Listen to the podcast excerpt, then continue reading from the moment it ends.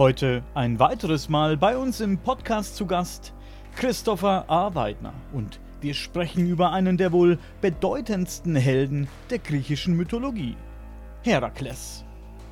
Die Geschichte und der Charakter des Herakles in der griechischen Mythologie ist derart spannend und komplex, dass man als interessierter Neueinsteiger in Sachen Mythologie gar nicht so recht weiß, wo man anfangen soll. Und genau hier kommt Christopher ins Spiel.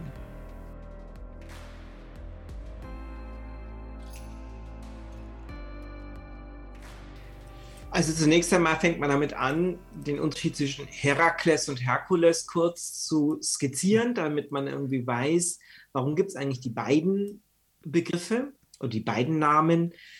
Äh, Herakles ist einfach das griechische Original und Herkules ist das, was die Römer draus gemacht haben. Also Herakles ist griechisch, Herkules ist römisch. Da aber in der Renaissance man sich hauptsächlich auf die römische Tradition berufen hat, ist äh, der Name Herkules oft geläufiger als Herakles. Ähm, ja, das ist das ganze Geheimnis dahinter. Warum er Herakles heißt, ergibt sich dann aus Mythos. Herakles ist ähm, möglicherweise oder sehr, sehr wahrscheinlich ein, ein Wort, das heißt zum Ruhm der Hera. Also oder Heras Ruhm heißt es übersetzt. Und das ist allein deshalb schon interessant, weil der größte Feind oder die größte Feindin von Herakles war eben jene Hera. Und dann fragt man sich natürlich, wie kommt das, wie kommt es überhaupt dazu, dass ein Held nach seinem Feind oder seiner größten Feindin benannt wird? Also da gibt es schon, da merkt man schon, Herakles ist keine ganz einfache Heldenfigur. Es ist nicht einfach einer von diesen vielen Helden. Es ist überhaupt nicht einer von diesen vielen Helden. Es ist der Held der Antike, der größte Heros aller Zeiten, wenn man so will. Und ja. Entschuldigung, hat denn ja. Herakles ist eine Figur aus der Mythologie, ganz klar. Aber hat denn ja. Herakles Besteht eine Möglichkeit, dass es äh, wirklich einen Herakles gegeben hat? Gibt es da irgendwelche Hinweise darauf, dass der auf irgendeiner Nein. Figur basiert, die wirklich da war? Nein.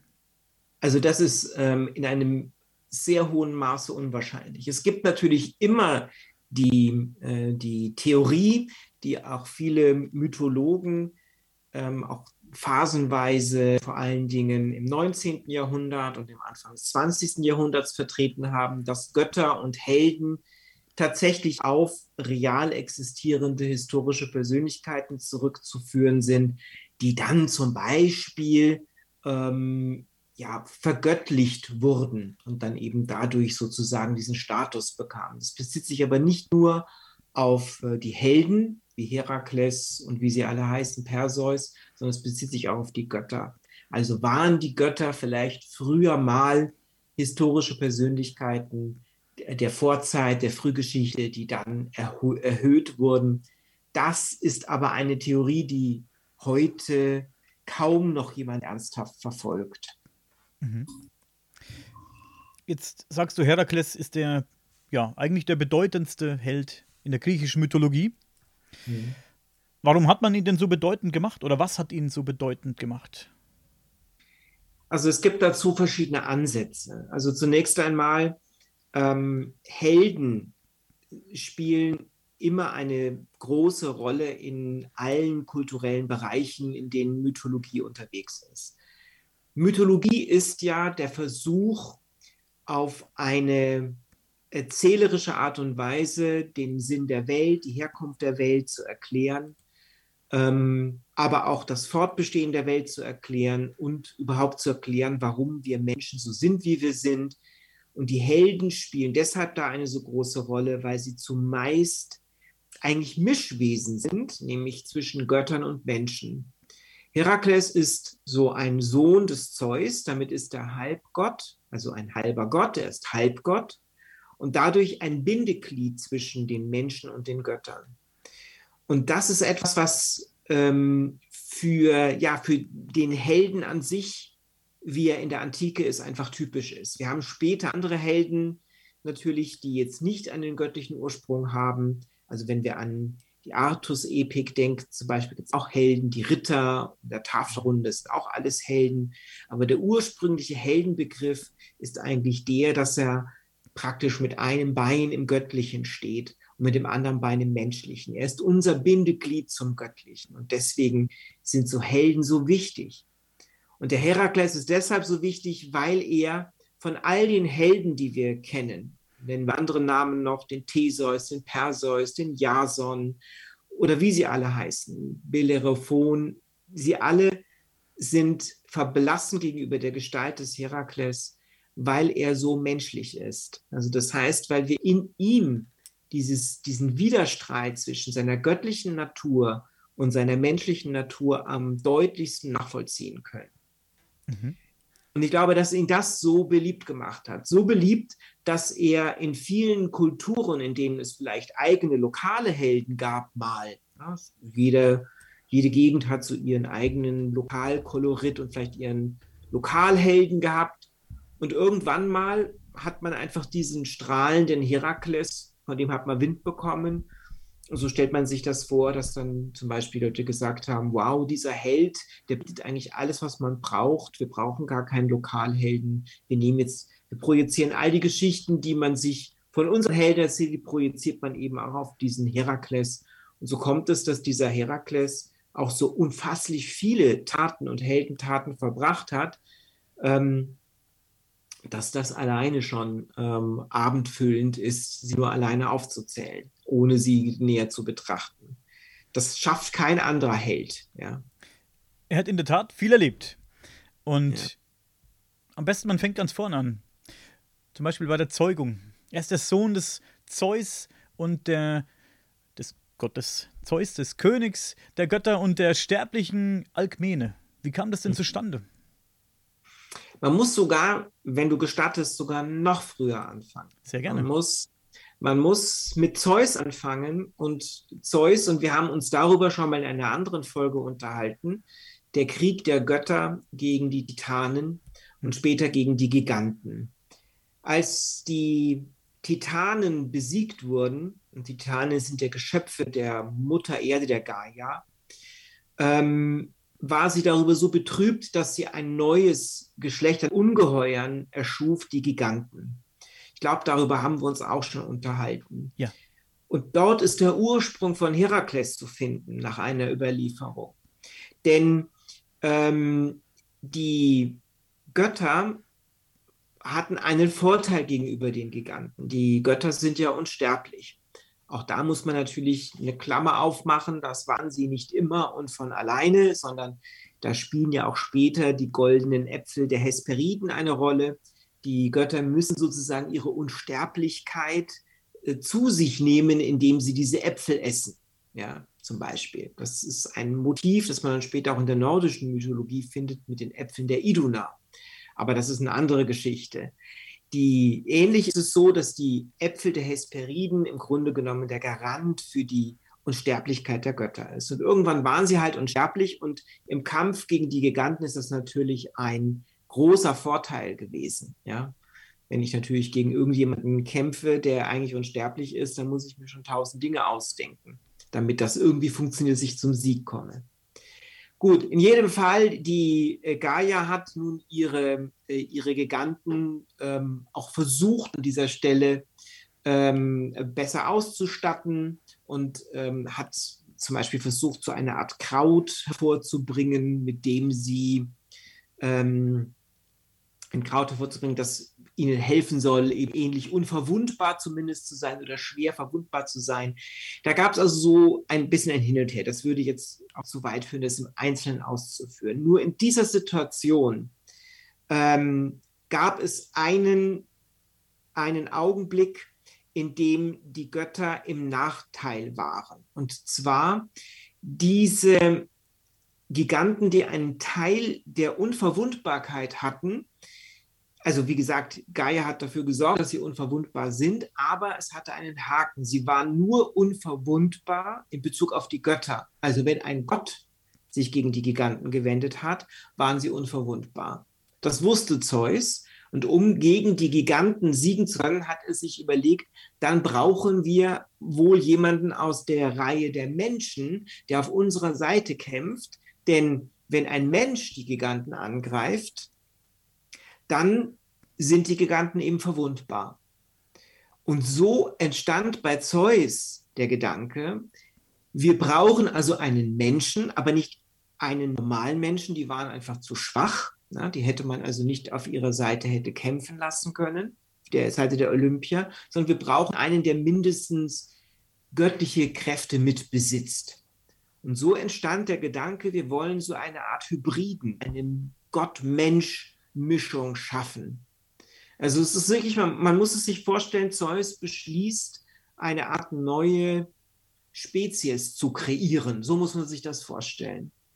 Und so ist er dann auch zu seiner Gemahlin Hera gegangen, hat gesagt, also in dieser Situation im Kampf gegen, gegen die Giganten ist es meine Pflicht als Olympia, einen, äh, einen Halbgott zu erschaffen. Und da wirst du ja sicherlich mit einverstanden sein, wenn ich mir da eine Frau, eine Menschenfrau suche, die äh, dann diesen Helden hervorbringt, der uns dann natürlich gegen die Giganten wieder helfen wird. Also das war der Urgedanke, warum es überhaupt diesen Halbgott geben sollte. Ich hoffe, ich habe mich da einigermaßen verständlich ausgedrückt. Absolut. Wie, ja. also Hera war dann natürlich nicht damit einverstanden, aber dazu kommen wir später. Ähm, warum ist es denn Alkmene geworden? Naja, also Alkmene ist natürlich, also auch da gibt es natürlich eine Vorgeschichte, das ist das Typische bei der griechischen Mythologie.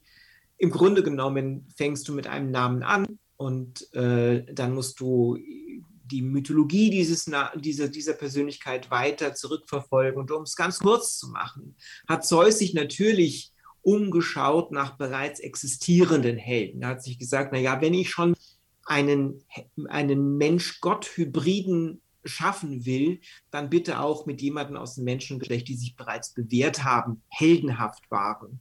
Und da kam natürlich ein Held vor allen Dingen in Frage und das war Perseus.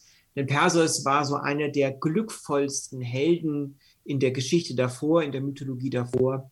Und die Abkömmlinge des Perseus, die waren natürlich besonders gut geeignet, einen solchen Halbgott ähm, zu erschaffen oder zu erzeugen. Und die Alkmene ist tatsächlich ein Abkömmling des Perseus. Sie war mit ihrem, ich glaube, Cousin zusammen, das war Amphitryon. Und ähm, in der damaligen Zeit, so wie es ja heute auch ist, ein, ein Cousine-Cousin-Verhältnis war, galt jetzt nicht als inzestuös. Ähm, und die beiden waren sich sowieso einander versprochen. Auch hier gibt es eine relativ komplizierte Geschichte ähm, warum die nicht sofort zueinander gefunden haben, das hat was mit, ähm, mit, mit Rache und, und, und Verfehlungen zu tun und mit äh, Versprechen, die man sich die man äh, gegeben hat, dem Bruder der Alkmene. Also um das nochmal abzukürzen, weil sonst tauchen wir zu tief in noch einen anderen Sagenstrang ein, in jedem Fall war es so, dass Alkmene gesagt hat, ich äh, darfst mir nur beiwohnen, lieber ähm, Amphitryon, wenn du diese eine Aufgabe erledigt hast, nämlich den Tod meiner Brüder gesühnt hast. Das war nämlich das Versprechen, das ähm, Amphitryon wiederum ähm, ihrem, ich glaube, ihrem Onkel gegeben hat. Da komme ich mal so ein bisschen durcheinander, die Verwandtschaftsverhältnisse. Es gab auf alle dieses Versprechen und Amphitryon hat das auch gelöst. Aber dazu musste er natürlich zunächst einmal ähm, ja, in den Krieg ziehen, gewissermaßen ins Gefecht ziehen. Und ähm, er dachte, er erledigt das in einem Tag. Und Zeus hat die Gunst der Stunde genutzt und hat sich gedacht, die Alkmene ist genau die richtige für mein Projekt, Halbgott. Und äh, was mache ich also? Ähm, ich will es aber auch mir gut gehen lassen dabei. Und das war, glaube ich, der Punkt, wo Hera nicht mehr einverstanden war. Ich glaube, sie hat die Kröte geschluckt, dass irgendeine Menschenfrau nun herhalten muss, damit der Halbgott entsteht. Aber er hat sich natürlich die Alkmene ausgesucht und ähm, wusste aber, dass die Alkmene ja eigentlich auf, auf Amphitryon wartet. Und ich meine, Zeus ist ja nun eh kein Kostverächter gewesen und hat sich immer was einfallen lassen, wie er sich auf irgendeine Art und Weise einer Frau nähert, sei sie sterblich oder eine Nymphe. Leder und der Schwan, als Goldregen oder als Bär. Also, also er hatte immer irgendeine ein, eine Gestalt gewählt. Aber in diesem Fall hat er es anders gemacht. Er hat ähm, gewusst, dass die Alkmene eine sehr treue und sie hat auf ihren Amphitryon gewartet. Sie hat das also sehr ernst genommen.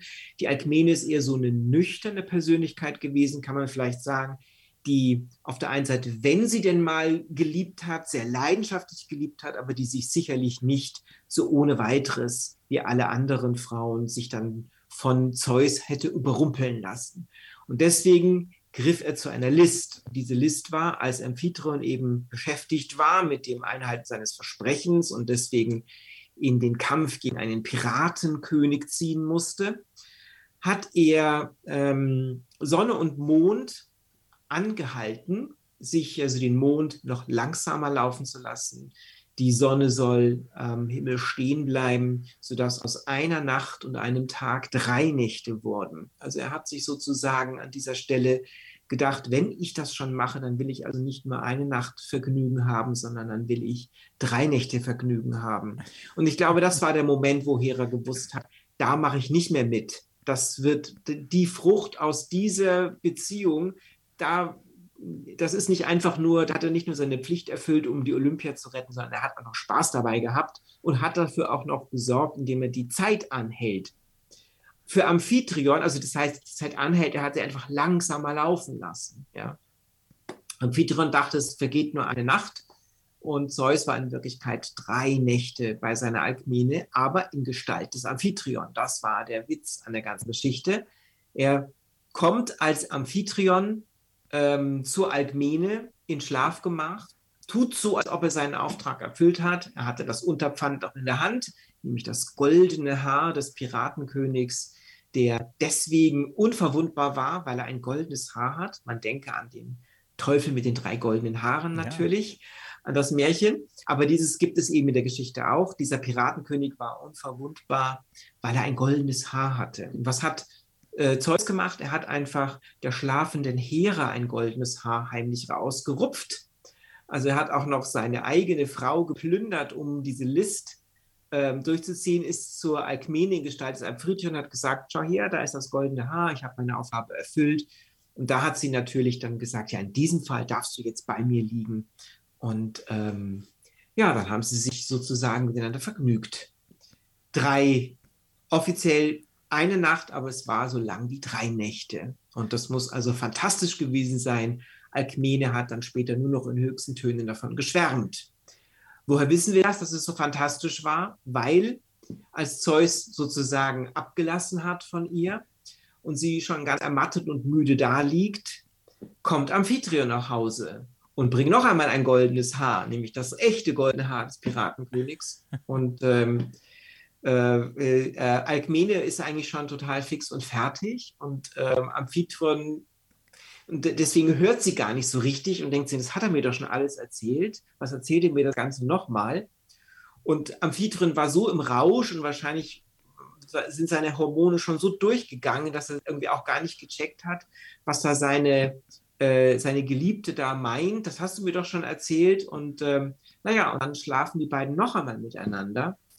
Und ähm, Alkmene meint, naja, aber in der vergangenen Nacht warst du schon besser drauf. Kein Wunder, sie hatte mit einem Gott geschlafen, mit Zeus geschlafen, dem König der Liebhaber, kann man ja auch so sagen. Und äh, da kann natürlich sich eine Amphitryon noch so sehr anstrengen, der kommt natürlich niemals dran.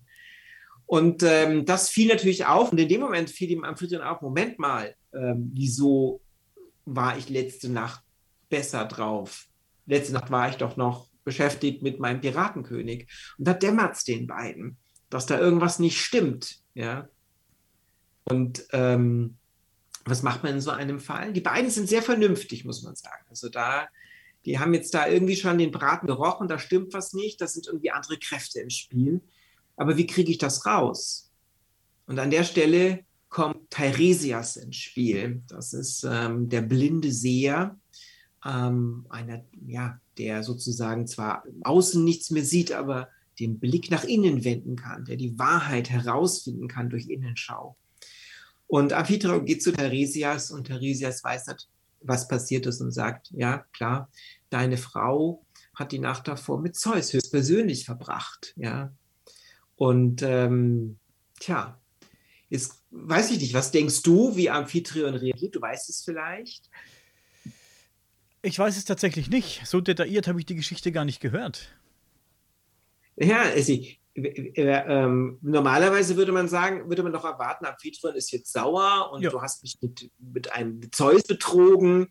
Aber Amphitryon hat sich gedacht, hm, hätte mich ja schlimmer treffen können. Immerhin war es der Gottvater, Zeus höchst persönlich. Ja? Also Amphitryon ist da echt berechnend. Ja?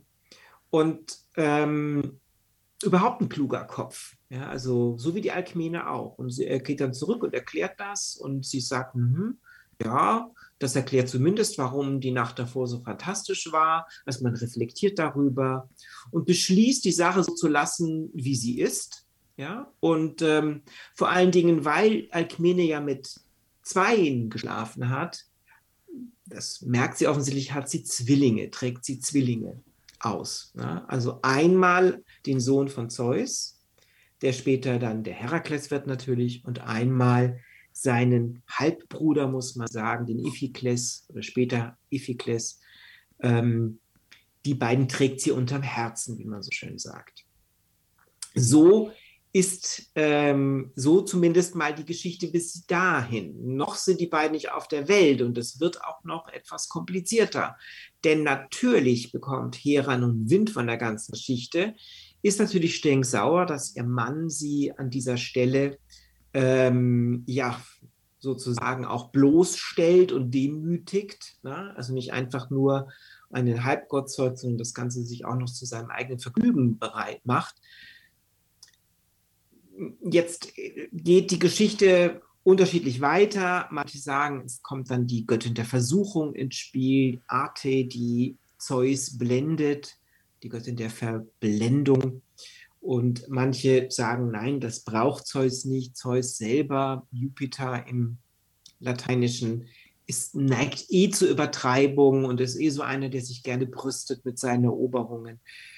Es kommt zu einer Situation vor der versammelten Mannschaft der Götter. Hera ist schon so leicht säuerlich, aber sie weiß noch nicht, wie sie es ihrem Mann heimzahlen soll. Aber die Gelegenheit kommt weil äh, Zeus bekommt natürlich mit, dass Alkmene schwanger ist und dass bald nun dieser Held zur Welt kommen wird, auf den die ganze Welt und die vor allem die Götter warten. Und er platzt heraus und sagt, es dauert nicht lange, dann wird der mächtigste Mensch der Welt geboren werden, mein, ein Spross meiner Lenden und der schönsten Frau ähm, aus dem Heldengeschlecht des Perseus. Und dieser Mensch, der dann und dann geboren wird, dort und dort geboren wird, der wird der größte Herrscher der Welt sein, dem sich alle beugen müssen. Und da wird natürlich Hera hellhörig, weil da jetzt sie ihre Chance. Warum jetzt sie ihre Chance? Weil sie sagt, naja, da lässt sich doch noch was drehen. Noch ist er nicht auf der Welt. Ja? Also noch kann ich was verhindern. Und sie sagt zu ihrem, zu ihrem Gatten, zu Zeus, bist du sicher, dass das sein wird, dass es dann und dann passieren wird? Sagt sie, ja, ganz sicher. Geburt ist, steht unmittelbar bevor. Ja, es dauert nicht mehr lange, ist es soweit. Da lässt sich nichts mehr ändern und drehen. Und ähm, dann sagt sie, ja, wenn du dir so sicher bist, schwöre mir doch, dass derjenige, der an diesem Tag aus dem Geschlecht des Persers geboren wird, der größte Herrscher seiner Zeit werden wird und dem sich alle beugen müssen. Und Zeus natürlich denkt sich seine Sache hundertprozentig siegessicher. Natürlich schwöre ich das hier. Mein heiligsten Schwur schwöre ich. Ja, unverrückbar, un, unbrechbar. Und das merkt sich Hera natürlich. Und ähm, Hera weiß natürlich, dass es noch einen anderen Spross des Perseus gibt. Eine ähm, andere Frau, die, ein, also die Frau eines Königs, der, ähm, dessen Name jetzt gerade nicht einfällt, aber der ist auch, spielt auch gar nicht so eine große Rolle, der Name. Er ist auf alle Fälle auch ein Spross des Perses und dessen Frau ist im siebten Monat schwanger. Also das heißt, sie, das ist genau ihre Chance. Es ist natürlich Alkmene, steht kurz vor der Geburt und diese Frau auch sozusagen trägt auch einen Sprössling des Perseus ähm, in ihrem Leib. Die braucht eigentlich noch zwei Monate. Also was tun? Die müsste jetzt vor der Alkmene ihr Kind bekommen. ich hoffe, man versteht noch, wie ich das meine, dann würde sozusagen Zeus ein Strich durch die Rechnung gemacht werden und der Bastard, den sie der, den, der äh, in, in ihren Augen, der da geboren werden wird von der Alkmene, wird eben nicht der Herrscher, sondern eben der andere. Da geht es zur Göttin der Geburt, das ist die, ähm, die Eiletheia oder Ilitea, Eiletheia, und äh, die sowieso mit ihr sehr verwandt ist und eng verbandelt ist und sagt ihr, pass auf, wir gehen jetzt zuerst zu dieser Frau, die ist im siebten Monat schwanger und du sorgst dafür, dass sie ihr Kind an diesem Tag zur Welt bringt. Und gleichzeitig oder kurz danach gehst du zur ähm, Alkmene, setzt dich vor ihre Türe und verschränkst Arme und Beine. Und wenn Aletheia die Arme und Beine verschränkt, bei, vor dem, in der Gegenwart einer Frau, die gerade ihr Kind bekommen soll, dann blockiert das die Geburt, den Geburtsprozess. Sie ist die Göttin der Geburt. Sie sorgt dafür, dass das Ganze ähm, sozusagen reibungslos abläuft. Sie kann es aber auch verhindern. Und wie kriegt Hera Alatea dahin zu? Nicht nur, weil es gewissermaßen eine Freundin ist, sondern weil sie weiß, dass Alatea heimlich sich nichts sehnlicher wünscht, als mal eine Nacht mit Zeus zu verbringen. Was macht also Hera? Hera sagt, Aletheia, wenn du mir hier hilfst, erstens dieses, dieses Kind früher zur Welt zu bringen und zweitens Alkmene an, äh, davon abzuhalten, ihr Kind pünktlich zur Welt zu bringen, dann schenke ich dir zwei Nächte mit meinem Mann. Natürlich hatte Hera nie vor, das einzulösen, das war ganz klar, aber ihr war, da merkt man schon, also mit, in dieser Geschichte ist Hera jedes Mittel recht. Ja?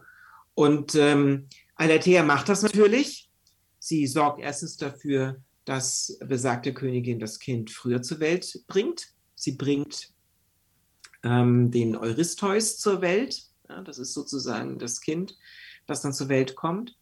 Und ähm, gleichzeitig sorgt sie dafür, dass Alkmene nicht gebären kann. Das heißt, dass sie acht Tage über die, den eigentlichen Termin der Geburt hinaus unfassliche Schmerzen erleiden muss. Also das heißt, es, die beiden Zwillinge sind reif herauszukommen, aber sie kommen nicht heraus. Das ist natürlich ein furchtbarer, äh, furch, ein furchtbarer Schmerz. Eigentlich war die Idee von Hera, dass auch Alkmene dadurch sterben soll und mit ihr gleich ihre ganze Brut. Mhm. Ja? Das war sozusagen das Ziel von Hera.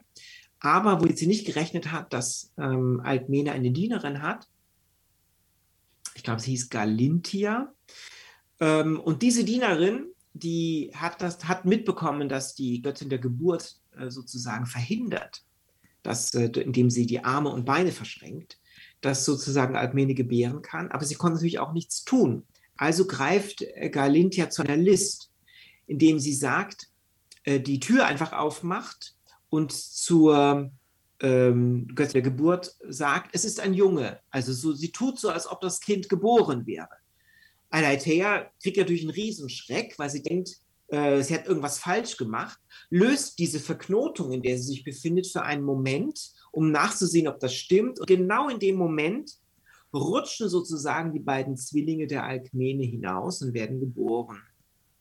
Natürlich immer noch zu spät. Eurystheus ist natürlich ähm, längst geboren. Ja? Ähm, und damit ist sozusagen Zeus wirklich ein Strich durch die Rechnung gemacht. Aber so wird verhindert, dass Herakles vielleicht gar nicht hätte zur Welt kommen können. Ja. Also ganz interessante Sache. Natürlich, die Dienerin wird dafür später bestraft. Sie wird nämlich in ein Wiesel verwandelt. Und ähm, ja, aber das ist nochmal eine andere Geschichte. also so ist die Geburt abgelaufen es ist immer, in der griechischen Mythologie ist viel List. Viel List im Spiel, stelle ich fest. Viel List und ähm, es ist alles sehr detailliert beschrieben. Das finde ich immer wieder faszinierend, wie detailliert diese Geschichten sind und in wie viele Richtungen man da ausschweifen kann. Und egal in welche Richtung man geht, man immer eine mega lange, detaillierte, krasse Geschichte ähm, erzählen kann. Das finde ich, find ich wirklich toll hat man denn versucht, auch in der Mythologie Moral zu transportieren? sagt uns das, was wir von, von der Zeugung bis zur Geburt von Herakles bis jetzt gehört haben, soll uns das, schwingt da eine Moral mit? Will uns da jemand was mit auf den Weg geben oder, oder gar nicht?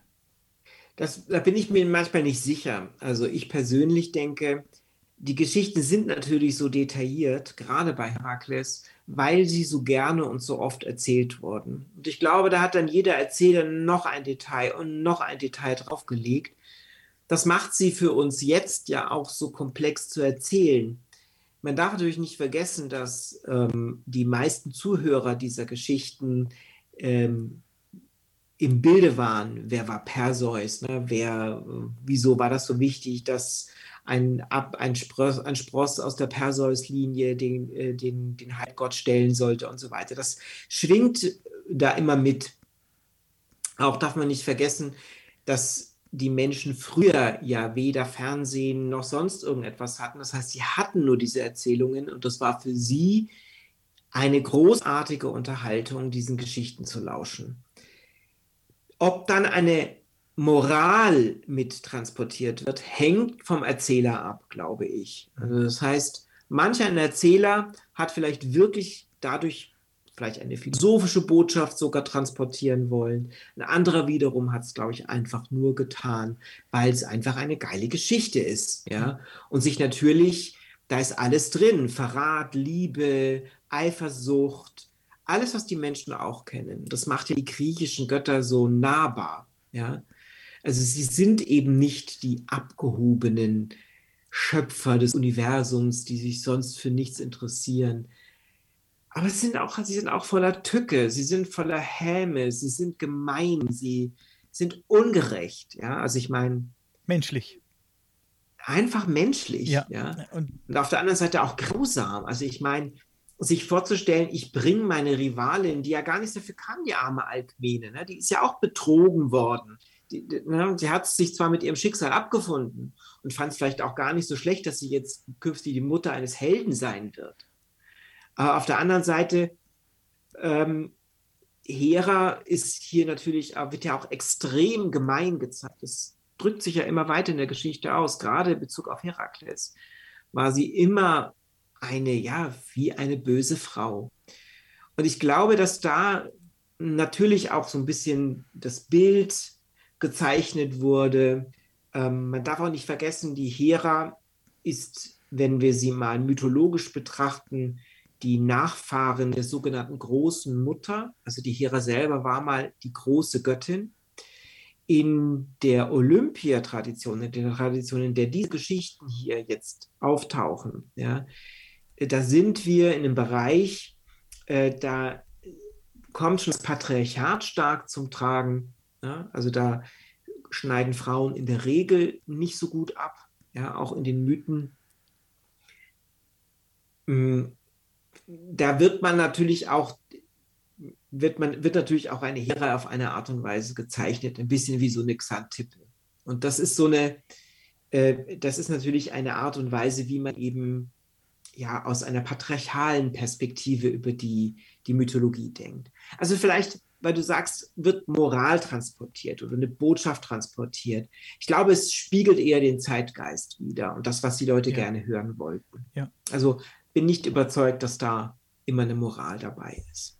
Hatten wir eingangs schon, was die Leute jetzt nicht gehört haben, ich habe dich ja gefragt, hinter dir ist ja Herakles zu sehen, ohne mhm. Bart, bisschen sportlich, muskulös, aber nicht so, so eine Riesenkiste, sage ich mal. Da gibt es ja auch ganz andere Abbildungen von ihm. Ich habe hier eins, eins auf vor mir, da ist er sehr muskulös, hat einen wallenden Vollbart und, und lockiges Haar und ist also, wie gesagt, extrem muskulös. Ähm, ja. Der Zeitgeist, wie du schon sagst, ja, wahrscheinlich ist das der Punkt. Ähm, Herakles ist auch mein Lieblingsheld und ähm, warum die Frage, warum, stellt sich fast gar nicht, wie du schon sagst. Es gibt so wahnsinnig viele mega spannende Geschichten über ihn zu erzählen. Er ist aber auch so ein. Die Geschichte von Herakles ist auch so eine tragische Geschichte, finde ich. Er ist so ein, mhm. so ein tragischer, fast trauriger Held eigentlich. Denn er macht ja vielleicht, er macht ja nicht nur Gutes, er macht ja auch viel, viel, äh, viel Unfug, sag ich mal. Es kommen ja sein Leichenpflaster seinen Weg, könnte man sagen. Und ist ja ein Held, der auch nie zur Ruhe kommt irgendwie. Er immer, immer vor irgendwelchen Aufgaben steht, immer benutzt wird von irgendjemandem, um irgendwas zu erreichen, mhm. zu irgendwas zu kommen. Er wird immer benutzt, wie gesagt, und er, er, ist, er ist so ein Held, der nie zur Ruhe kommt und sein, seinen Ruhm ja gar nicht genießen kann. Und ähm, das macht ihn für mich so interessant, finde ich. Wie gesagt, er, ich, diese, diese, diese zwölf Aufgaben, die er erledigen muss, da werden wir heute nicht dazu kommen. Das, das ist ganz weit hinten noch. Aber ähm, ja, tragischer Held einfach. Deswegen fasziniert er mich so. Ja, sagen wir mal so, ich meine, es fängt eben schon in dieser, deswegen ist die Vorgeschichte so wichtig. Also er ist eigentlich das Produkt ähm, von Zeus. Und zwar nicht ein Kind der Liebe oder äh, er ist, sondern er wird zu einem Zweck hervorgebracht. Ja. Er verfügt, sein Schicksal ist sozusagen ähm, schon bestimmt, wenn er zur Welt kommt. Ja. Wir haben ja gesagt, Kampf gegen die Giganten, das vollzieht er natürlich auch. Er ist dann auch derjenige, der äh, dazu beiträgt, dass die Olympier gegen die Giganten siegen können. Also werden die Olympier die Giganten in dem großen, in der großen Schlacht, der sogenannten Gigantomachie, ähm, äh, weichklopfen, ist sozusagen Herakles dann derjenige, der mit seinem Pfeil und seinem Bogen dann den Giganten oft den letzten Rest gibt, na, weil sie durch seine Hand sterben können. Aber auf der anderen Seite, du hast völlig recht, nie gehört sein Leben ihm. Und die Tragik beginnt ja schon dadurch, dass er eigentlich zum Herrschen geboren ist, aber sein Schicksal ist es, zu dienen, das ist dann eben diese Sache mit den zwölf Aufgaben. Ja. Und er fügt sich immer wieder in das Schicksal. Vielleicht sollten wir noch seine Kindheit und seine Jugend noch kurz dazu nehmen, weil da kommt nämlich genau das auch raus, was du sagst, diese Unruhe, diese Rastlosigkeit, das, was ihn ähm, auch so nahbar macht und für die Menschen wahrscheinlich ähm, auch zu einem, ja, zu einem Botschafter der Menschlichkeit macht. Ne? Er macht ja riesige Fehler. Und das beginnt ja schon in seiner Kindheit. Das Erste, was natürlich passiert, ist, ähm, dass Alkmene und Amphitryon, die natürlich nun die Zwillinge da haben, erstmal gar nicht unterscheiden können, wer ist jetzt hier der von Zeus und welche ist der von Amphitryon. Ja, so fängt schon mal an. Die beiden liegen da und Natürlich beschließen Amphitryon und Alkmene, beide Kinder großzuziehen, ähm, als ob sie ihre eigenen sind. Das eine ist ja ihr eigenes und das andere ist eben dann äh, von Zeus, aber sie beschließen, beide gleichwertig zu behandeln. Und dann liegen die ja nun da in ihrer Wiege, die Zwillinge, und Hera ist aber so voller Hass, dass sie ähm, beschließt, ich will die beiden umbringen. Also nicht nur den Herakles will ich umbringen, sondern ich will auch noch den Iphikles umbringen. Übrigens Alkmene, die wohl wusste, dass Hera, hm, ihr war das schon, ja, sie wusste, diese, diese Hera, das kann schwierig werden. Ich versuche die irgendwie zu besänftigen. Und deswegen hat sie eben ihr Kind Herakles genannt, der, zum Ruhme der Hera, weil sie dachte, dadurch Hera zu besänftigen. Ja? Und das war sozusagen eine Art Geste der Demut vor der großen Göttin. Hat natürlich nichts genutzt. Ne? Also Hera fand das sogar noch eher empörend, ne? dass ausgerechnet dieser Balk noch nach ihr benannt wird. Das sah sie nochmal als extra demütigend. Auch hier wieder typisch menschliches Verhalten. Ne? Du kannst machen, was du willst. Wenn jemand beschlossen hat, dich nicht zu mögen, dann ist alles eine Beleidigung. Ja. Das ist es. Das ist alles du findest dich in all diesen Figuren wieder. Das ist, das ist auch krass an der Mythologie. Die, es werden Götter beschrieben, es werden Halbgötter beschrieben, aber es, im, im Prinzip sind es komplett menschliche Züge. Wie du vorhin sagst, Eifersucht, Hass, da ist alles dabei. Ist wie so eine, wie so eine Soap. Wie gute Zeiten, schlechte eine, Zeiten, ja. Eine, eine gigantische Soap, ja. ja. Und ich glaube, jede gute Soap oder jeder gute Soap-Autor, der hat seine griechische Mythologie gelesen. Davon bin ich echt überzeugt weil du findest dort alles, jeden Stoff, den du denkst, den du zum ersten Mal in irgendeiner deiner Soaps siehst, den gab es schon vorher. Irgendwo haben die Griechen sich schon damit beschäftigt. Und das ist typisch für die griechische Mythologie übrigens. Ja, also ich meine, es gibt ja viele Mythologien, keltisch, germanisch. Gut, die germanische Mythologie ist auch voll von so seltsamen Geschichten, ähm, aber so richtig krass ist es eigentlich nur in der griechischen Mythologie. Naja, Hera schickt nun sozusagen, um die beiden umzubringen, eine Schlange in, die, ähm, in, das, in das Kinderzimmer, wo die beiden Zwillinge schlafen.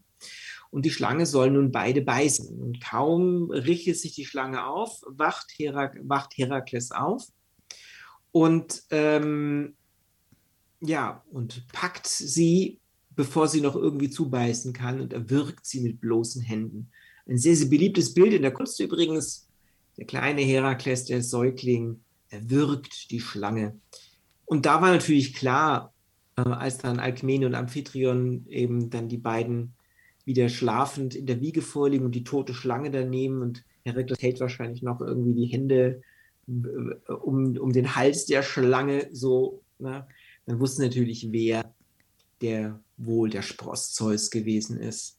Sieben Tage war er da alt, glaube ich, wenn ich richtig. Ja, ja, also er war auf alle Fälle weit, also noch nicht weit, so weit fortgeschritten, um dazu in Lage gewesen sein zu können, überhaupt irgendwas zu tun, aber als Spross des Zeus.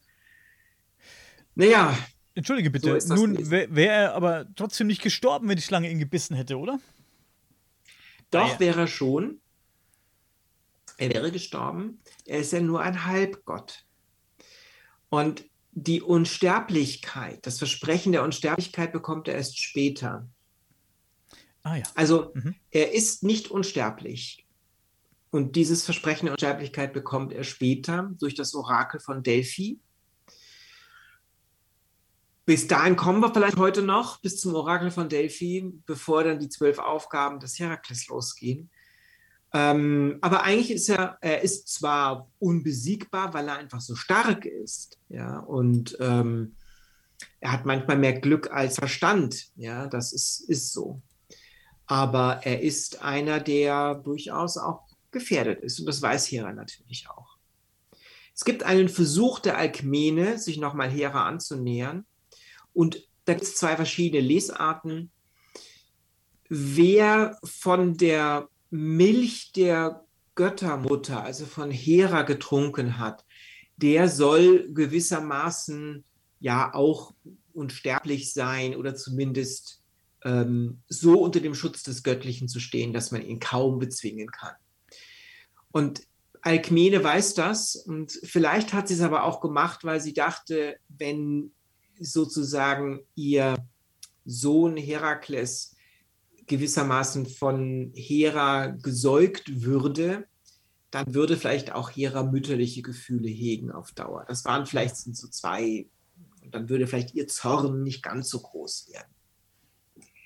Aber wie das anstellen? Und ähm, es gibt da zwei Varianten. Einmal ist es Zeus, der der schlafende Hera den Säugling an die Brust legt und er fängt dann da an zu, zu saugen. Und einmal ist es Alkmene, die weiß, wo ähm, Hera und Athene gerne spazieren gehen.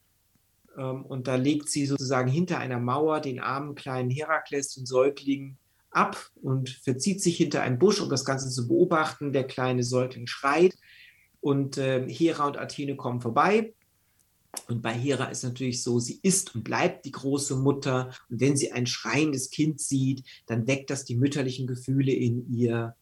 Und dann kann sie nicht anders, als sich darum kümmern. Auch wenn die Göttin der Vernunft neben ihr steht und sagt, lass auch das Kind schreien. Na, Athene hat ja mit mütterlichen Gefühlen nichts am Hut.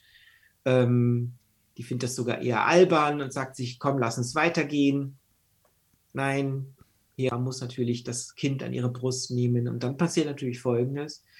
Der Kleine ist natürlich auch so hungrig bereits und natürlich auch so stark, dass er sich in der Brust der Hera so festkrallt und auch so zubeißt, ja, dass natürlich Hera vor Schmerz aufschreit und das Kind sofort wieder von sich reißt. Und ähm, ja, die Milch schießt aus ihrer Brust natürlich bis in den Himmel hinein. Und so heißt es, ist die Milchstraße entstanden, die deswegen den Namen Milchstraße trägt. Auf Griechisch Galaxis. Ja, und Galak ist die Milch. Ähm, Galaxis oder Milchstraße daher kommt der Name. Das ist sozusagen, haben wir auch Herakles zu verdanken, sozusagen. Aber natürlich hat sie sofort äh, durchschaut, wer da an ihre Brust gelegt wurde und hat natürlich noch mehr Hass geschoben, hat das Kind weit von sich geworfen. Sie hat ihn weggeworfen, tatsächlich, ja? Ja, weil sie vor Schmerz, muss man sich vorstellen, einfach weggeschickt hat. Ne? Das war in dem Moment eine Übersprungshandlung. Erklärt uns, die reagiert. erklärt uns die Mythologie, warum sie ihn vorher nicht erkannt hat? Sie kannte doch das Kind. Sie kannte das Kind nicht. Säuglinge sehen wahrscheinlich für Griechen auch aus, mhm. einer wie der andere, ähm, wenn man nicht unmittelbar die Mutter ist. Ähm, nein, sie hat sich erkannt. Sie mhm. hat sich. Das war das, worauf Alkmene spekulierte. Ne? Sie wird nicht erkennen, aber ihre, ihr Mutterinstinkt als eigentlich die Göttin der Mütterlichkeit werden anspringen. Darauf hatte Alkmene offensichtlich spekuliert. Mhm. Aber hat nicht geklappt. Offensichtlich hat aber er genügend Milch mitbekommen bei diesem Versuch, dass ähm, er dadurch nochmal stärker wurde. Wie ging es denn dann weiter? Dann wurde er also wieder aufgesammelt, sozusagen.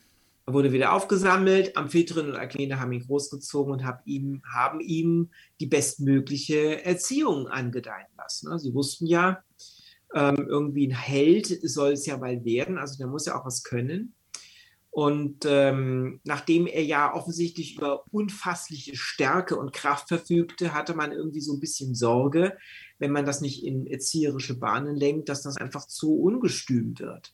Und so war es ja auch. Ne? Der konnte seine Kräfte kaum beherrschen. Und ähm, wenn er dann mal mit äh, Kindern gespielt hat und hm, die haben halt nicht so wie er sich verhalten, wie er wollte, dann konnte das schon äh, mal zu dem einen oder anderen Knochenbruch führen. Ne? Also er konnte sich einfach nicht beherrschen. Er hatte auch seinen, seinen Musiklehrer, hat er mit der Lyra erschlagen ja. vor Wut, weil er einfach kein musikalischer Typ war. Also den hat das einfach nicht interessiert, um es mal ganz einfach zu sagen. Ne? Der war umtriebig, der, der, musste, der wusste nicht, wohin mit seiner Kraft. Und dann hat man ihn irgendwie gezwungen, da auf der, auf der Lyra zu zupfen. Das war einfach nicht sein Ding. Und äh, vor Wut, weil er einfach das nicht gepackt hat, hat er mit der Lyra seinen Lehrer erschlagen. Ähm, und solche Dinge, da hat man natürlich gedacht, ja, da müssen wir aufpassen mit dem. Ja, der hat sich nicht im Griff. Er ist und, ja da auch einer Strafe entkommen, weil es vermutlich Notwehr war, weil das damals auch schon so war, dass, wenn man angegriffen wird, sich eben verteidigen darf. Ja. Und ich glaube, der Lehrer wollte ihn schlagen oder hat ihn geschlagen ja. und er hat ihm daraufhin eben das Ding an den Kopf geworfen. So war das ja. Also es ist auf alle Fälle, ähm, es ist auf alle Fälle, natürlich konnte man auf der anderen Seite auch nicht jetzt dem Sohn des Zeus irgendwie hier wegen so einer Lappal in Anführungszeichen. Wobei, das war nicht irgendein äh, Musiklehrer, genau. denn es war Linos und Linos war auch der Erfinder der Schrift zum Beispiel. Also man hat sich, man hat schon die besten Lehrer überhaupt ähm, ähm, ihm angedeihen lassen. Also später hat er ja bei Chiron, dem Kentaur, auch Heilkunde gelernt und so weiter und so fort. Also das sind schon einige, ähm, also man hat natürlich auch Kampf, Kampfeskunst, wobei Herakles hatte immer beim, beim, beim hat Pfeil und Bogen natürlich lernen müssen, er hat Schwertkampf lernen müssen, aber irgendwie war das nie so sein Ding. Ne? Und äh, weil er so umtriebig war, ist er relativ früh schon in seiner Jugend auch umhergezogen. Und er hat äh, dann, da gibt es unterschiedliche Überlieferungen, wie das dazu kam, aber er hat einen Olivenbaum entdeckt. Und diesen Olivenbaum, ein ganz alter, knorriger Olivenbaum, der schon ein irrsinnig hartes Holz hatte, den hat er ausgerissen und sich dann daraus eine Keule geschnitzt. Und äh, mit der Keule konnte er gut umgehen. Das war so seins. Also so mit Schwert und Pfeil und Bogen zu kämpfen war eben nicht so seins, sondern er hat ähm, eben beschlossen, äh, mit dieser Keule unterwegs sein. Die wurde dann natürlich auch sein Attribut. Ja, mit der wird er abgebildet. Der Mann fürs Grobe sozusagen hat lieber die Keule benutzt. So ist es. Warum und er war natürlich auch einer, der ähm, schon ausersehen war, irgendwann mal gegen Ungeheuer und Monster zu kämpfen. Das war ja eigentlich der Auftrag. Mhm. Ähm, deswegen war es ja auch wichtig, dass er lernt zu kämpfen und dass er natürlich auch eine Waffe findet, mit der er gut umgehen kann. Und er durfte diese Waffe ja auch bald einsetzen. Ähm, hier gibt es jetzt verschiedene Erzählstränge. Die einen führen direkt dann zu den zwölf Abenteuern. Der andere führt zu, ähm, dass er eben so als junger Mensch gemerkt hat, er, er, kommt damit nicht klar, dass er sozusagen immer nur in Disziplin und Erziehung gehalten wird. Er muss sich ausprobieren. Er muss seine Kräfte auf irgendeine Art und Weise ausprobieren. Und so soll er eben umhergezogen sein und soll bei einem König gelandet sein, dessen Land von einem Löwen bedroht wird. Und zwar einem Löwen, der ein Fell besitzt, äh, durch das kein Eisen dringen kann. Und deswegen war er unbesiegbar. Das ist in manchen Überlieferungen die erste Aufgabe, ne, die erste der zwölf herkuleischen Aufgaben oder herakleischen ähm, Aufgaben. Ähm, in anderen Überlieferungen ist das davor passiert. Und mm, wenn man diesen Löw, wenn man diesen, diesen Gedanken mal weiterverfolgt, da hat er natürlich dann den Auftrag angenommen. Er ist zu diesem König gegangen. Der König hat gesagt: Naja, wenn du dich ausprobieren willst, dann ähm, hier, da ist ein Löwe, der unser Land verwüstet. Wir kriegen ihn nicht klein. Traust du dir das zu? Und Herakles hat gesagt: Na klar, endlich meine Aufgabe, wo meine Kraft und meine Stärke gebraucht wird. Und ähm, er ist natürlich im Ringkampf und im Faustkampf gut gewesen. Das war immer schon eine große Stärke von ihm. Und er hat natürlich seine Olivenholzkeule dabei gehabt. Und während andere wahrscheinlich immer versucht haben, ihm den Löwen mit Pfeil und Bogen und mit Schwertern beizukommen, aber jeder Pfeil ist natürlich an diesem Fell des Löwen zerbrochen und jedes Schwert ist zersplittert. Da ist er natürlich einfach auf diesen Löwen zugegangen, hat sich auf ihn draufgeschwungen, rittlings und hat einfach mit der Olivenholzkeule so lange auf den Schädel gehämmert, bis der Löwe nicht mehr wusste, wie oben und unten war. Und dann hat er ihn einfach mit seinen bloßen Händen erwürgt. Dieser, dieser äh, bisschen ich nehme vielleicht schon ein bisschen vorweg, weil das sind wir noch gar nicht. Dieser Löwe, der Nemesche Löwe, glaube ich, nannte der sich. Über den gibt es auch speziell über diesen Löwen gibt es auch Geschichten. Zum Beispiel besagt eine, dass er vom Mond auf die Erde gefallen sei. Mhm. Oder der Sohn des äh, Typhon gewesen sei. Ich weiß nicht, ja. ähm, gibt es, glaube ich, ja. noch mehr Varianten, ne? Da haben wir uns auch mal drüber unterhalten, als wir uns über die Schöpfungsmythen unterhalten haben. Da kam Typhon vor und äh, der Nemesche Löwe ist ein Abkömmling auf alle dieser Urmonster. Wobei in der Variante, die ich jetzt gerade erzähle, ist es nicht der nemäische Löwe. Der nemäische Löwe ist es dann, wenn diese Episode als Teil der zwölf Aufgaben gesehen wird. Da gibt es mhm. eben diese beiden Erzählstränge. Warum ich diesen jetzt erzähle, zuerst vor den Aufgaben, liegt darin, ähm, dass er ja durch diese Tat, also erstens, er bekommt seine Keule und zweitens, er bekommt ein weiteres Attribut dadurch, mit dem er später dann auch ähm, immer wieder abgebildet wird. Er, es gelingt ihm ja, diesen Löwen zu häuten. Und das gelingt ihm, indem er, weil ja kein Messer kann dieses, dieses Fell ähm, schneiden, aber er nimmt eine Kralle des Löwen und schlitzt damit das Fell, äh, den Leib auf und zieht ihm das Fell ab. Und dieses Fell, das trägt er fortan sozusagen entweder sogar auf dem Kopf, mit dem Löwenkopf sieht man so, oder er trägt es über die Schulter oder über seinen Arm. Das begleitet ihn und das ist nochmal ein Schutz, den er hat. Es Weil natürlich auch das Fell ihn im Kampf schützt. Seine erste Aufgabe beginnt mit, mit einem Kleidungsstück, das ihn schützt. Und ganz am Ende, wenn er stirbt, endet es auch mit einem Kleidungsstück, das ihn das Leben ja. kostet. Das also das fängt so an, äh, es fängt so an und endet so, auch sehr tragisch natürlich. Aber zunächst einmal ist er, ähm, ist er, äh, weil die Geschichte, so wie ich sie jetzt erzähle, führt er dazu, dass er dem, diesem König äh, den Löwen bringt und dadurch sozusagen seine ersten Lorbeeren erringt und seinen Ruf als ähm, Ungeheuer, ähm, Vernichter sozusagen aufbaut langsam. Und er bekommt dadurch sozusagen die Möglichkeit, auch zum ersten Mal was von Liebe zu erfahren. Denn dieser König, der hat ähm, 50 Töchter und diese 50 Töchter, er bekommt als Belohnung mit jeder dieser Töchter eine Nacht. Das ist sozusagen seine Initiation in die Liebe, die ihm daraus erwächst. Ähm, mit diesen 50 Töchtern, manche sagen, er hätte sie alle in einer Nacht gehabt, aber manche sagen eher, das ist unwahrscheinlich. Es waren vielleicht 50 Nächte hintereinander, aber auch das wäre ja eine Leistung. Ähm, das war seine erste Begegnung mit der Liebe, die sich daraus ergibt.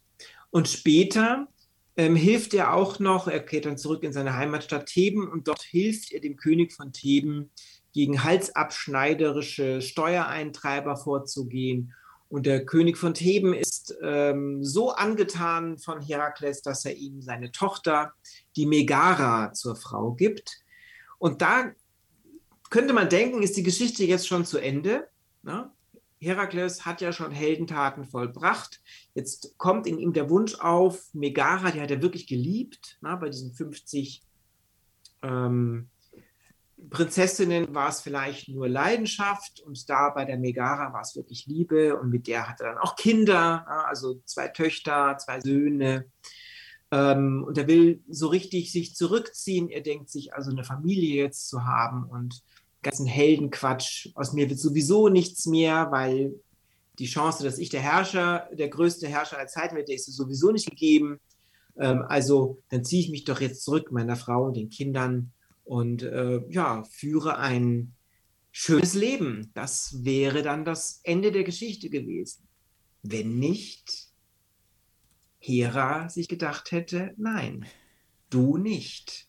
Du sollst kein schönes Leben haben. Und dann merkt man auch wieder, das wird so menschlich wieder. Ne? Also, aber auch vor allen Dingen gemein. Also das ist richtig gemein. Ich meine, was hat sie davon? Was hat sie jetzt davon, ihn, der ähm, es eh schon so schwer im Leben hat, wenn man so möchte, der nun ein kleines bisschen Glück findet und sich vielleicht sogar zurückziehen möchte. Also er will ja gar nicht, will gar nichts. Er will weder in den Olymp, noch will er irgendwie ein großartiger Held werden. Er will auch niemanden streitig machen, den, äh, einen Thron oder eine Herrschaft. Und trotzdem, die Hera, die kann es nicht lassen. Und ähm, Hera setzt ihr schärfstes, schärfstes Mittel ein, das sie hat, das sie als Göttin hat. Und das ist, sie kann jeden Sterblichen mit Wahnsinn schlagen. Und ähm, als Herakles eines Tages nach Hause kommt, findet er auf seinem Grundstück lauter Fremde, ja, die ihn in seinen Augen ganz fies und bösartig anblicken und finster dreinblicken und die er nicht kennt, ja, die irgendwie wie in Kutten kommen und irgendwie wie vermummte Gestalten, wie Verbrecher ausschauen. Und er fragt ihn, wo ist meine Familie? Und sie sagen, wieso, wo ist der Familie? Wir sind jetzt deine Familie. Und ähm, er sieht aber nur diese bedrohlichen Gestalten, die da stehen und äh, fühlt sich auf eine Art und Weise angegriffen von ihnen, dass er einfach kurzerhand seine Keule nimmt und ähm, die vermeintlichen Eindringlinge und Verbrecher äh, der Reihe nach niedermäht und sie alle umbringt. Als dann alle tot sind, fällt der Wahn von ihm ab, den Hera über ihn gelegt hat, und er sieht, dass er seine eigene Familie erschlagen hat, seine Frau erschlagen hat, seine beiden Töchter und seine beiden Söhne erschlagen hat. Und das ist natürlich das Schlimmste, ja, das Schlimmste in den Augen der antiken Griechen ist der Mord an Verwandten.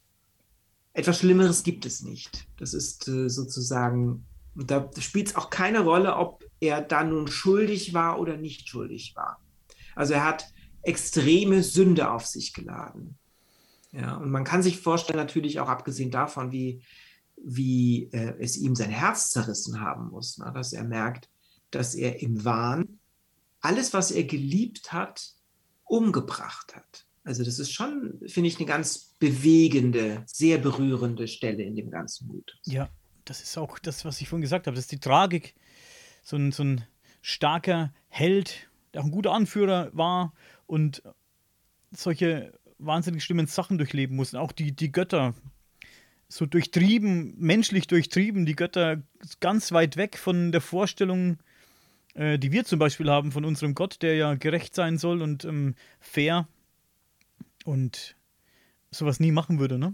Der würde das unserer Vorstellung nach ähm, nie tun. Der würde nie Zwietracht säen, er würde nie ähm, jemanden in den Wahnsinn treiben und der dann den seine eigene Familie erschlagen lassen.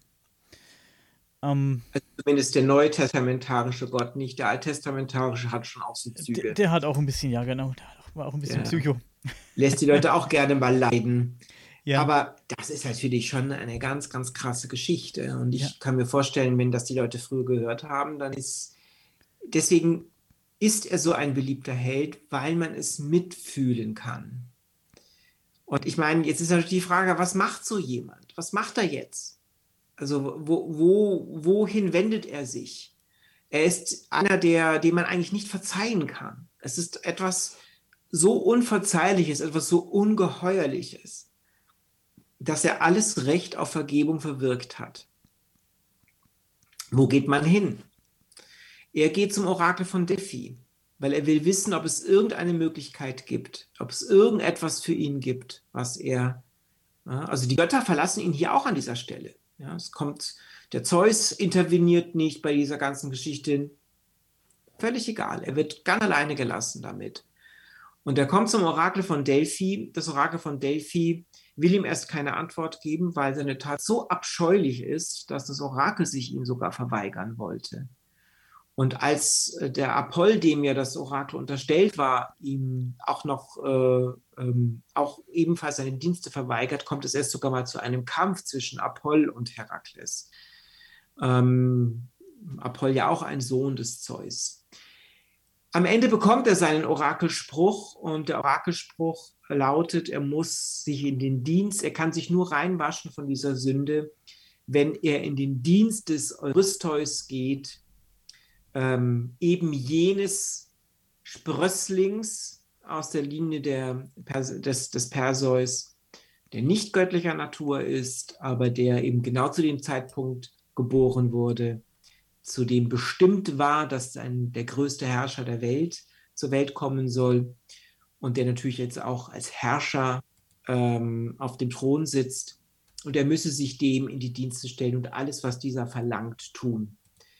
Und so kehrte also nun der stärkste Mann, der zum Führen geboren ist, zur Herrschaft geboren ist, an den Hof des Eurystheus, um dort eben seine Bestrafung zu empfangen. Und dieser Eurystheus wird beschrieben als ein durchtriebener, bösartiger, ähm, der natürlich wusste, dass er im Grunde genommen der Schwächere ist. Ja? Also einer, der wirklich nur aus seiner Macht heraus ähm, äh, Menschen behandelt und nicht aus irgendeinem Gefühl heraus, sondern das ist also einer, der ein Tyrann, würde man sagen, ja, und der natürlich des, das Verderben, das Herakles stürzt, auch noch genießt, ja, der natürlich sagt, jetzt kann ich endlich der ich hier, er spürte, dass er als Unrecht auf diesem Thron sitzt, dass das alles erschlichen ist, dass das erlogen ist, und ähm, ja, nun fängt dann fängt natürlich dann die Demütigung des Herakles an mit den zwölf Aufgaben. Die sehr interessant sind, zu denen wir aber das nächste Mal kommen. Das würde jetzt, glaube ich, ein bisschen zu weit führen und den Rahmen sprengen. Bis hierhin wahnsinnig interessant und diese Durchtriebenheit der Götter, die fast alle an den Tag legen, die das ist auch die, der Grund, der mich immer denken lässt, dass da doch irgendwie eine Moral mitschwingt oder irgendeine, irgendeine Message mitschwingt und nicht nur einfach. Mhm. Ähm, vielleicht, ja, wie du sagst, oft ist es wahrscheinlich der Zeitgeist. Irgendjemand mhm. zu einer gewissen Epoche hat jemand die Geschichte so erzählt, in der anderen Epoche ähm, hat er sie so erzählt, weil es einfach das in war und dann das in war. Aber da ist ja alles drin ähm, wie bei uns die, die zehn Gebote. Ne? Sollst nicht lügen, sollst nicht töten, sollst nicht begehren deines nächsten Weib. Also so ein bisschen bisschen, bisschen moralische ja, Botschaften sind da schon drin versteckt, finde ich. Man muss sie halt raushören, ne? Oder raushören wollen. Ich, ich, ich könnte mir vorstellen, dass man diese Geschichten dazu genutzt hat, um vielleicht manchmal Wertvorstellungen zu transportieren. Aber ich glaube, ich bleibe bei meiner Auffassung, dass es eher die Freude am Erzählen war ja. und am Ausschmücken und am noch drastischer und ja. noch intensiver und die Leute noch mehr in den Bann schlagen.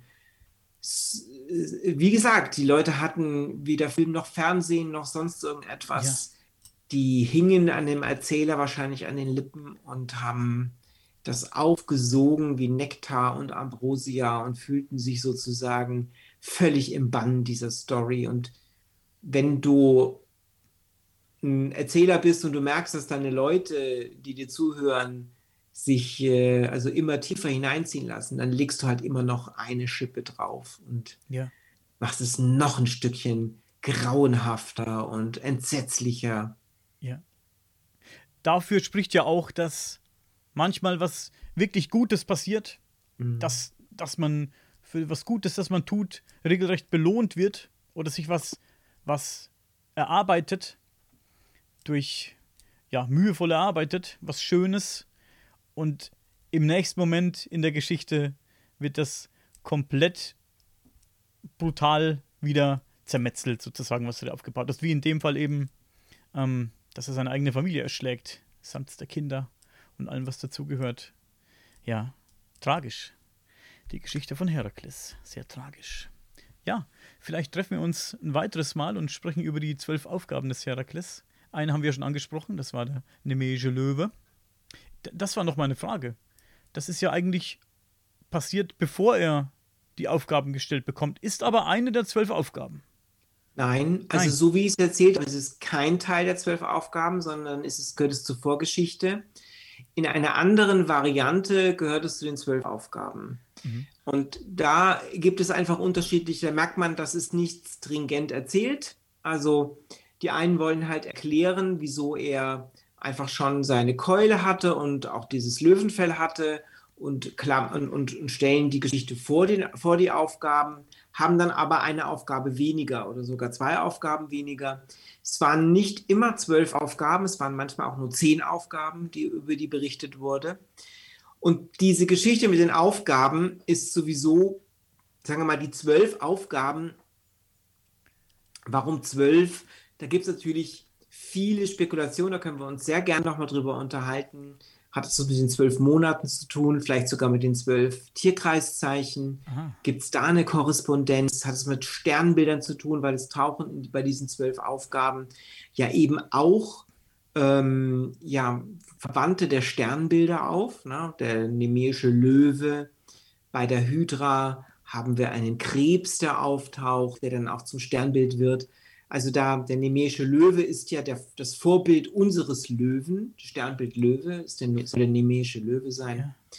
Und ähm, ob da nicht, nicht äh, einfach Bezüge hergestellt, dass man so, ja. die Griechen haben einfach die Zahl 12 geliebt, wie alles, was irgendwie sich symmetrisch durch irgendwelche Zahlen teilen lässt und auch so geometrisch bedeutsam ist und das vielleicht aus ursprünglich einer Handvoll Aufgaben, die in die ursprüngliche Geschichte gehören, man dann einfach zwölf dann aufgefaltet hat, damit es eine schöne Symmetrie ergibt. Und dann hat man einfach diesen, diese Löwen-Episode dann kurzerhand dann in die, zu den Aufgaben dazu gezählt. Dann muss man natürlich die Geschichte vorher anders erzählen. Mhm. Dann kann man aber nicht so gut erklären, warum er diese 50 Frauen hatte vorher. Weil die waren ja die Belohnung für ja, Stimmt. Ich frage mich auch, ob man ihm bewusst eine Keule in die Hand gegeben hat und nicht ein Schwert. Aber er ist nicht der Typ für ein Schwert, finde ich. Von, von, von der Charakter ist nicht so der, der Typ, der mit einem Schwert elegant umherkämpft. Das, mhm. lässt, das lässt für mich äh, meines Empfindens nach die ganze Figur nicht zu. Er ist eher, ist eher so ein grobschlächtiger, ja, Halbgott, sag ich mal, ein grobschlächtiger ähm, Einzelkämpfer, also der nicht, den ich mir gar nicht vorstellen kann, mit einem Schwert zu kämpfen. Elegant. Ich, ja, und es, es ist einfach so, ich meine, man wähle seine Waffe, die zu einem passt. Und das ist zum Beispiel ja auch so eine Botschaft, die dahinter steckt. Natürlich konnte er mit Pfeil und Bogen umgehen, zum Beispiel im Kampf gegen die Giganten hat er das oft eingesetzt. Natürlich kann er ähm, mit dem Schwert kämpfen, aber er war wohl von der Statur her jetzt nicht der Jüngling, wie wir ihn hier sehen, äh, von Gustave Moreau gemalt im 19. Jahrhundert, sondern er ist eher ähm, wohl tatsächlich, so wird er auch gerne dargestellt, als etwas bulliger, kräftiger, muskulöser, nicht nur athletisch, sondern eher muskulöser Kerl, der wahrscheinlich eine Keule besser in der Hand führen konnte, als jetzt irgendwie so ein, ein Florett oder ja. diese Art. Das passt einfach nicht so ihm. Ja. Und da, das ist auch so ein Attribut. Ich meine, er erinnert mich in der nordischen Mythologie immer an den Gott Thor, an den Donau. Ne, der hat ja seinen Hammer ja. gehabt und galt auch so ein bisschen grob schlechtig. Ne, der hat auch gerne irgendwo drauf gehauen und dann hat es gedonnert. Vielleicht schwingt ja mythologisch in der Gestalt des Herakles auch eine noch ältere Gottheit mit. Wenn wir über die zwölf Aufgaben sprechen und es wären die Tierkreiszeichen, dann könnte er auch so eine Sonnengottheit sein, die praktisch den Lauf der Sonne durch das Jahr verkörpert. Können wir ah. gucken, ob wir in diese Tiefen eintauchen. Äh, spannend ist es in jedem Fall, weil ähm, ja, da gibt es noch einiges zu entdecken. Und ich finde, Herakles ist einfach so eine umfassende Figur. Der hat schon noch eine zweite Sendung verdient. Definitiv. Für heute sage ich vielen Dank, Christopher. Das war wie immer mega spannend bleib bitte noch zwei Minuten bei mir. Für die Zuschauer ja. und Zuhörer sage ich vielen Dank und bis zum nächsten Mal.